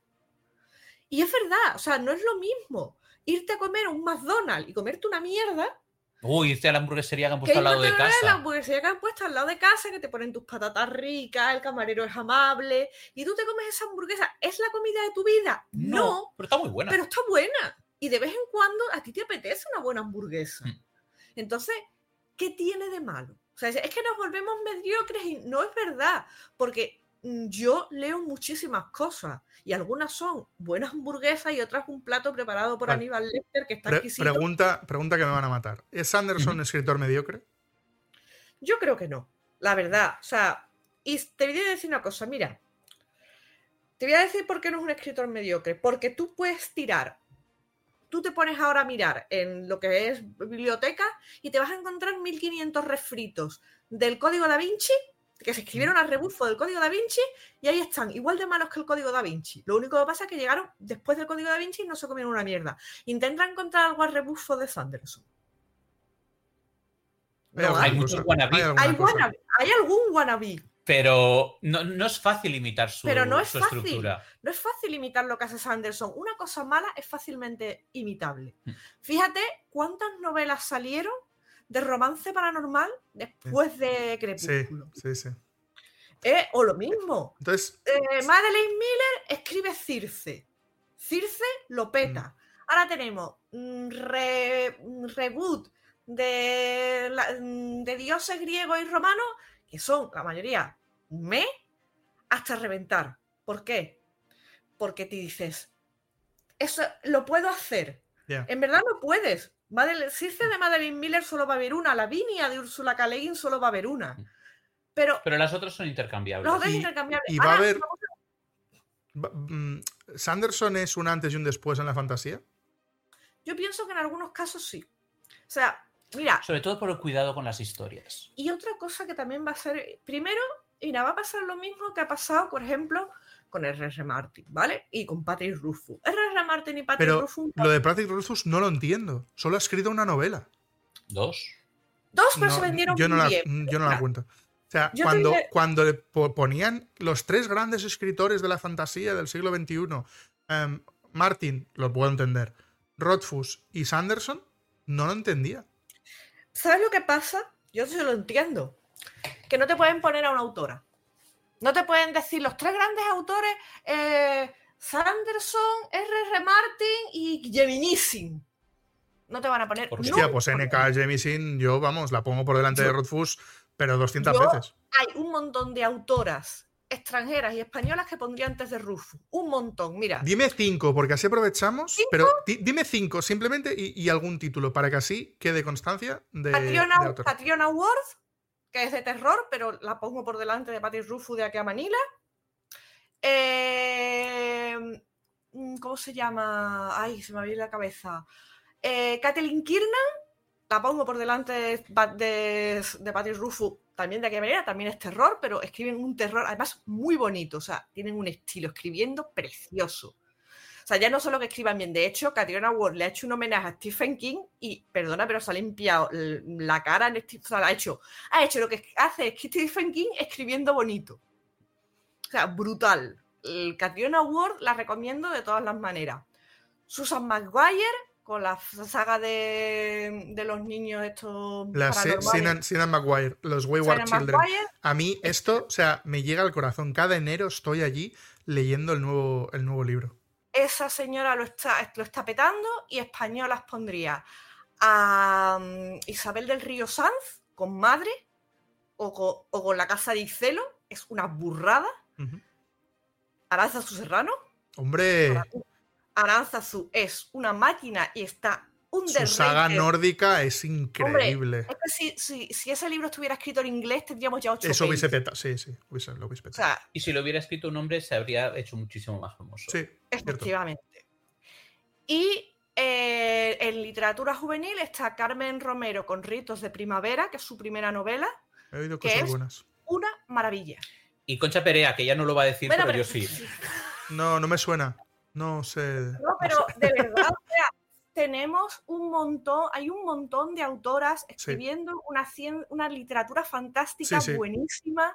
Ahí está, por ejemplo, eh, Ángela Angela Slater con, con De Conjuras y otras penas. Está también, es que hay un montón. Y por suerte hay muchas lectoras ahora de fantasía que además están haciendo podcasts muy interesantes mm, de literatura fantástica mm, que vale mucho la pena, porque al ser lectoras de, distintas a los lectores típicos de fantasía de los años 90 y 2000, están descubriendo autoras y autores muy interesantes. Son otras cosas y es es magnífico. Exacto, exacto, sí, sí, yo lo estoy diciendo como algo bueno, ¿eh? Pero bueno. Entonces están apareciendo y hay un montón de autoras, o sea, verdaderamente, y tratan temas distintos, hablan de cosas distintas. Eh, a mí, por ejemplo, me gusta mucho Susana Clark, que yo sé que no es, pero a mí, a mí mm, Jonathan String, el señor Norrer, me voló la cabeza a muchísimos niveles y también tiene un estilo precioso escribiendo. Piranesi me pareció una burrada. Entonces, hay muchísimas autoras escribiendo cosas muy buenas, lo que pasa es que son autoras. Entonces, tú no vas a poner en la lista de autores, de mejores autores de literatura fantástica, pues eso, a, Susan Maguire, primero porque escribe de niño huerfanito y te piensas que, que es juvenil y la literatura juvenil no es tan buena. O sea, si tú me estás diciendo que si Brandon Sanderson, en lugar de llamarse Brandon Sanderson, se, se llamase Viviana Sanderson, ni de coña. no, no, estoy preguntando, ¿eh? no, no, no, no, no, Mira, tú solo fíjate un detalle. O sea, ahora mismo hay sagas escritas por mujeres que venden, yo creo que casi tanto como Brandon Sanderson, pero no se está hablando, por ejemplo, aunque no tenga, eh, una corte de, de rosas y esquinas. Sí, sí. Que además tampoco es que tenga un estilo perfecto, o sea, tampoco es que... Alas de sangre ahora es lo que lo está petando, que flipas esta novela de... Son libros que no te puedes imaginar lo que venden, o sea, tú te vas ahora muchas veces a... y te encuentras a estas autoras de las que se habla muy poco, porque son mujeres, pero que están haciendo una literatura fantástica muy interesante y que están vendiendo a unos niveles brutales. Lo que pasa es que no se habla tanto de ella. Entonces, para, quiero, quiero, quiero, hacer un apunte bastante, me parece bastante bueno, curioso, y es que los que estéis escuchando esto no lo habréis visto, pero Concha lleva tejiendo desde el principio del, del podcast. Pero en cuanto hemos hablado de este tema, se ha puesto, se ha levantado y ha empezado, ha empezado con la reivindicación que me parece cojonudo. ¿eh? pero me ha hecho muchas gracias. Muy importante, la representación es súper importante. una pregunta. ¿Cuántos libros escritos por mujeres sabes que es una mujer por la portada y no por el nombre? Porque el nombre son siglas. Claro. Bueno, y Sinan Maguire tiene que, por ejemplo, tiene dos seudónimos. Que sí, que sí, estoy totalmente de acuerdo. y no te ves a hombres escribiendo con seudónimos. Y no te lo ves poniendo la Menos Anderson. Menos Anderson, que ha dicho que. No sé si lo ha hecho, pero ha dicho que su intención era escribir mm, con seudónimos para ver si es lo suficiente bueno para que le publiquen por sus em, novelas cortas sin que sepan que es él. Que no lo intente con el hombre iluminado, que ese estilo no, eso no funciona. Eso no funciona. Bueno, vamos, vamos si, no, si os importa, voy a cortar el tema aquí porque llevamos. Y se ya, y se estrelló. Em, quiero, quiero sacar un último tema porque se me, ha, se me ha ido de madre el podcast. No quería que durase tanto, pero es que es súper interesante lo que contáis, entonces no os quiero cortar. Solo lo último. Eh, y yo, mm, bueno, hará falta un segundo podcast, porque quería hablar de qué cosas mm, son importantes para que sean buen autor, qué, qué técnicas hay, cómo, cómo desde el lector Mm. Eso es totalmente esto, Por eso, por eso. Ya veo, que, ya veo que necesitamos otro podcast. Pero cuando tú quieras, ¿eh? Pues me parece genial. yo supongo que la gente lo querrá. Entonces, lo último que voy a preguntar es: la evolución de Sanderson como autor desde el Antris hasta los proyectos secretos, a mí me parece increíble. O sea, no es para nada el mismo autor del 2005 al 2023. Yo, vamos, yo leo el Antris, la edición antes de la décimo aniversario, de la primera o, Nacidos de la Bruma, la primera trilogía, y leo El Archivo de las Tormentas y veo a un autor totalmente distinto. Eso es, normal ver una evolución tan grande en tan poco tiempo en autores de es lo deseable. Es lo deseable. Pero Claro, y lo deseable también es ganar un millón de euros al año, pero no, todo el mundo lo consigue. es por eso, es por el esfuerzo. Porque para tú mejorar, tienes que leerte lo tuyo y buscar activamente dónde lo has hecho peor de lo que podrías. Claro. Y tienes que ser crítico con tu trabajo y asumir que no lo sabes todo para poder seguir aprendiendo y seguir mejorando. Hay muchos autores que son físicamente incapaces de ese ejercicio. Mira, a O sea, mí, hay autores que solo se sustentan por su ego. a mí eh, me mira a la cabeza uno que me dio un coñazo impresionante. Bueno, el caso es que... ¿Sabes quién es? Sí, sí, perdón, Luego, luego te lo digo, luego Y te lo hasta, digo. aquí, y hasta aquí el... mucho- había mucho vodka en el aire ese día. Bueno, el caso es que eh, a mí una cosa que me, que me creo que tiene mucho que ver con eso es precisamente que Sanderson sigue perteneciendo a un grupo de escritura. Y es, eso es muy importante, Mm, cierto. porque el hecho de que tú tengas los cojones de poner tu libro frente a otros escritores, ojo, otros escritores de la talla de Marie Robinet, y, y da- Mary Robinette es una máquina. es mejor que Sanderson. Sí, sí, sí. Si no escribiera ciencia ficción y se llamara de otra manera, también hablaríamos más de Marie Robinet. Sí. De hecho, Pero- su clase fue súper interesante. La Sí. verdad, la mujer es impresionante. Pues Mary el caso, Robinette es. porque lo decimos mal, pues en realidad es Mary, Mary Robinette Robinette Kowal, Kowal. porque Kowal es su apellido, ¿vale? Pero nosotros pensábamos que era Mary Robinette, ¿vale? Vale. Mary Robinette Kowal es una autoraza. pues el caso es que el hecho de que tú pongas tu manuscrito ah, para que se lo lean otros autores y que seas cap tengas la humildad de aceptar lo que esos autores tengan que decirte para tu libro, eso es una voluntad por tu parte de Mm. querer seguir aprendiendo. Y a mí eso es una cosa que me, que me impactó mucho, que cuando él lo dijo, dice, es que tiene toda la razón. Entonces yo, por ejemplo, ahora con la nueva de que estoy escribiendo, eh, lo que hago es cuando voy subiendo capítulos, se los voy dando a un grupo de lectores beta, pero le digo, pero decidme lo que, lo que veis mal. No lo que veis bien, lo que veis bien me, me las chufla. Sí, claro. Claro, porque digo, a mí lo que me interesa es que me digáis lo que no os cuaja en esto. Porque a lo mejor estoy de acuerdo con vosotros, a lo mejor no, pero por lo menos me dará que pensar. Bueno, si algún auto, si algún lector ve algo distinto a lo que yo intentaba Claro. plasmar, es que a lo mejor no lo he explicado bien. que a lo mejor no está bueno. Y aparte, que eso es una cosa que también hay que tener, yo por lo menos creo que es muy consciente, que es que en el momento en el que tú como escritor piensas que ya lo has aprendido todo, es el momento en el que estás muerto como autor y estás muerto como artista, porque si crees que ya lo sabes todo, no tiene sentido mejorar, pero es que sentido mejorar siempre, tiene siempre. Porque siempre se puede mejorar. ¿Vale? Eso es. Mira, Sí, sí, claro. yo creo que Sanderson lo sabe porque ha chupado más anime que todos juntos. Hombre, le encanta el anime. Entonces, y los ese videojuegos. concepto- el- ese concepto de siempre va a haber un pez más grande, lo tiene muy claro. Le sabe al anime, al shonen le sabe, ¿eh? El, Bueno, el Sanderson. Mira, yo recuerdo. Sí, hombre, yo lo tuve muy claro cuando vi las espadas de, eh, de la- del Bueno. Camino de Reyes. Digo, un espadones gigantes. Le gusta el anime a este hombre. Espadones gigantes con lucecitas. Mira, hay un momento en el tercero de. O sea, Bleach, No, ojo, ojo, ojo spoilers, ¿eh? No, no, no. va a ser exactamente un spoiler, pero aviso. Voy a hacer. Es el de Citónica. Hay una escena en Citónica que, sin spoilers, es la, la protagonista yendo en barca diciendo. Hoy estoy en un mundo desconocido. ¿Y hoy qué habrá detrás de esa colina? ¿Qué habrá detrás de esa? Cuando escribió eso, Sanderson estaba jugando al Minecraft. Porque lo que te describe. Los hijos, seguramente los hijos. da lo mismo, pero esa, ese espíritu de tengo cosas que hacer, pero da lo mismo. Lo interesante es ver qué hay detrás de esa colina. Es, es puro Minecraft.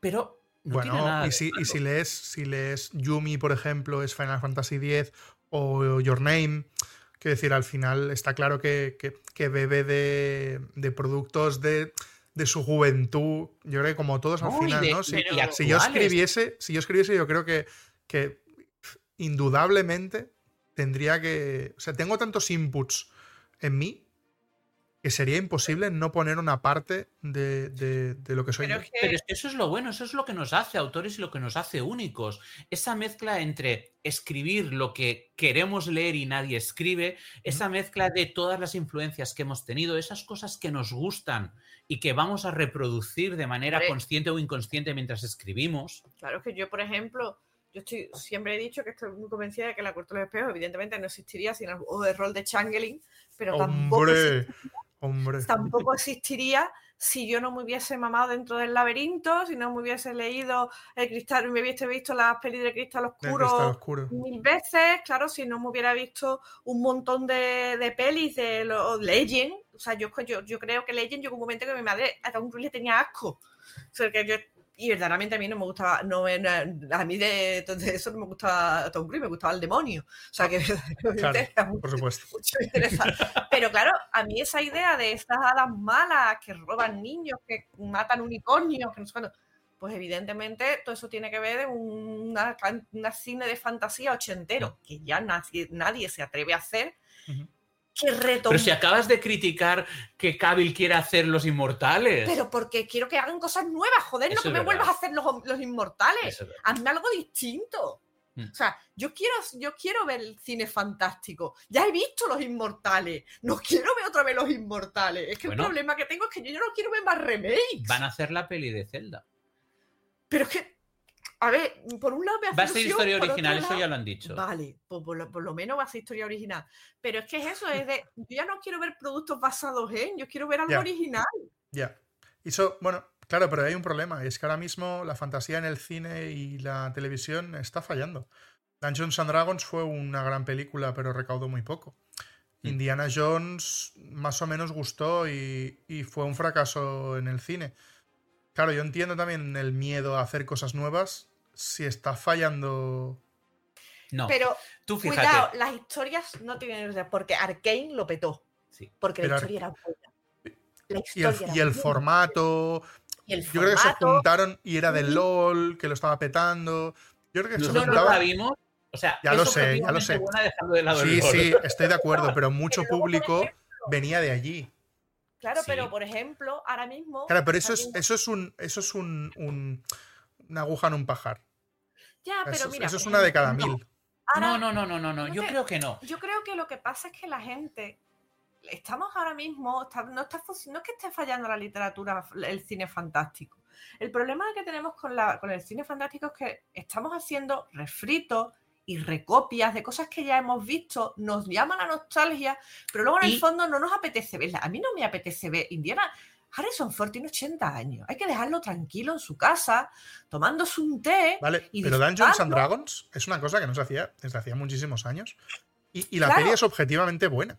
Sí, sí, sí, sí. Y ha sido un petardo en la cartelera. Pero, pero era muy de nicho. Sí. En cambio, por ejemplo, Mira. Dune. Mira Dune lo de nicho que se supone que es. Y ha Bueno, triunfado. pero es que, es que Dune está bien hecha.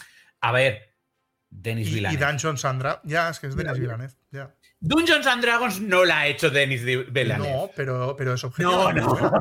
No, no, no. Confundimos con una cosa también, ¿vale? O sea, ¿Qué? Dungeons and Dragons es un buen producto y la película está muy bien y yo me lo pasé como una enana. Pero era para jugadores de Dungeons and Dragons y no somos tantos. Sí. Es que ese es el problema. Es que la gente se cree que tú vas a hacer una peli de Dungeons and Dragons y te va a petar porque ahora mismo está de moda Dungeons and Dragons. Pero es que no somos tantos. No. Es que no somos tantos. O sea, no hay tantos jugadores de Dungeons Ya, and ya, Dragons. desde luego. Entonces, tú, por ejemplo, ¿por qué la gente vio Arkane? Por el videojuego lo estaba petando. Sí, pero luego mucha gente que no había visto el videojuego Y eso fue del boca a boca, claro. porque claro. Y por ejemplo, ahora hay una serie que también lo está petando bastante y, y tal, que es la de Blue Eye Samurai, Sí. Y es por el boca a boca. Esto sí que está haciendo, esto está haciendo chup chup, ¿eh? porque al principio tampoco se oía mucho y cada semana que pasa esto como más... y, con una gui- y las guionistas son mujeres. Mm. El caso es que. No lo digas cosa- que no lo van a ver, sino... La cosa es No, no. que la. co- Que la lo historia- sepan. Sí, sí. Que la vean. Era y broma, que digan, hostias, esto me ha gustado y lo ha hecho una mujer. Di que y sí. que sufran. Y Pero- que sufran por dentro. Pero el caso es que precisamente lo que necesitamos para que la literatura fantástica en el cine, por ejemplo, La llamada, la vio todo Cristo. Mm. Porque es un peliculón. Mm. Lo, que no hay, que- lo que hay que hacer son cosas buenas. Sí. Y si haces cosas buenas, tendrán efecto y la gente irá a verlas. ¿Por qué la gente ha visto 30 monedas? ¿Por qué era de las de la iglesia? No, porque también es un concepto que la gente decía que en España no se puede hacer sin fantasía. Y ahí está les de la iglesia, haciendo fantasía, con cosas que normalmente en España no se hacen. Nadie daba un duro por, el, por, la peli, por películas que durante un tiempo se hizo, como El Orfanato, Mm. de- que El avenaban. laberinto del fauno.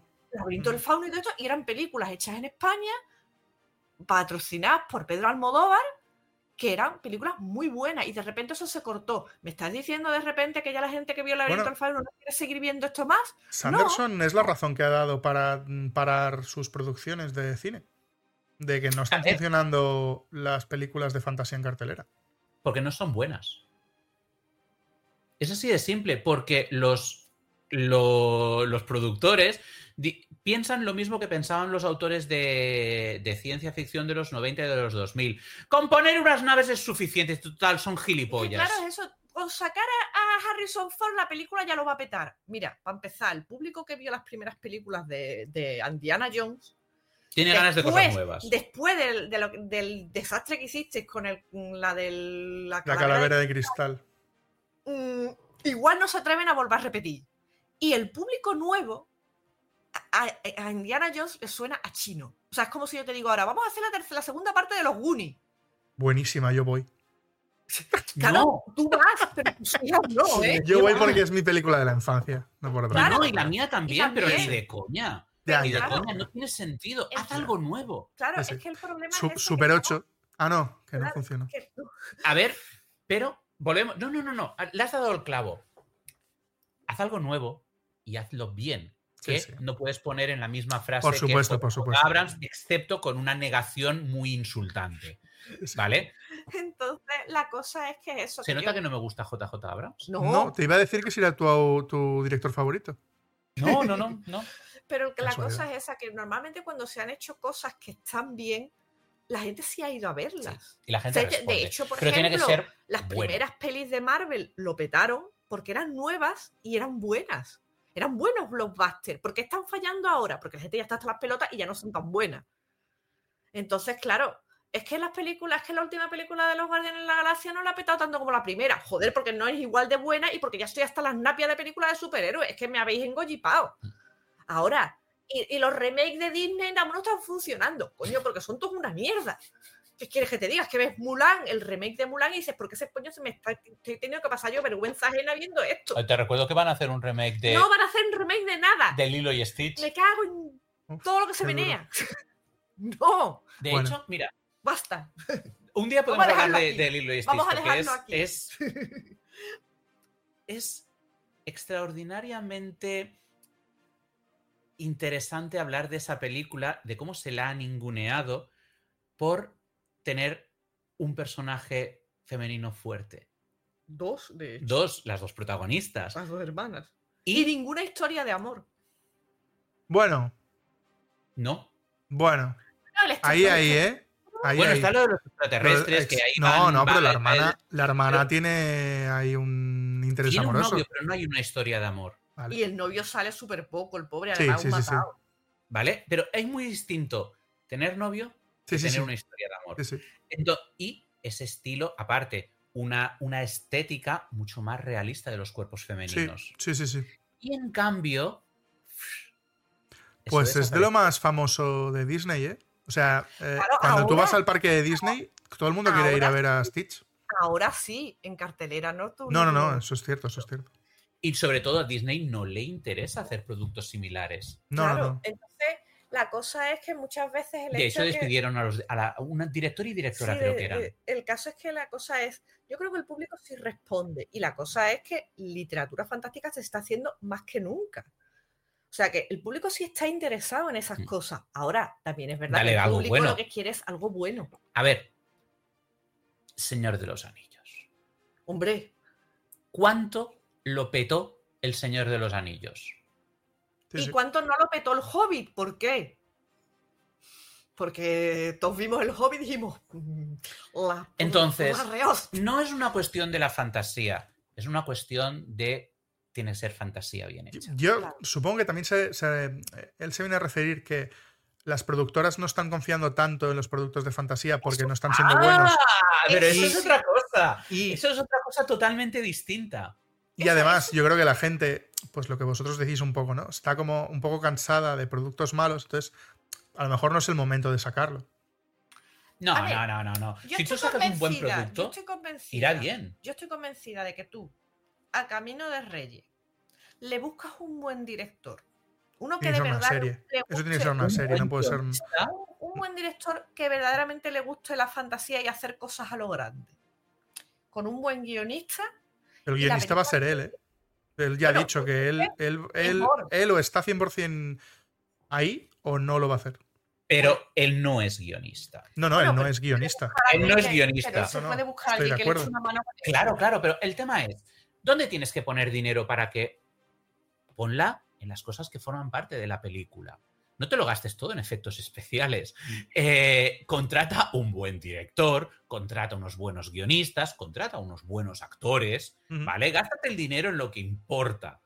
Y ya verás que se, se puede hacer mejor, Claro, es que es ¿vale? eso. ¿De qué, ¿De qué importa todo el dinero que le pusieron a los anillos del poder? ¿Era se llamaba así? Sí. Sí, los anillos de poder. La- las Joder. acuáticas aventuras de Galadriel. Las acuáticas aventuras de Galadriel. Y no, por supuesto que ese señor no es Sauron. Ah, ¿Cuánto dinero le pusieron? Una cantidad obscena. ¿Qué Sí, sí. salió? Una mierda. ¿Por qué?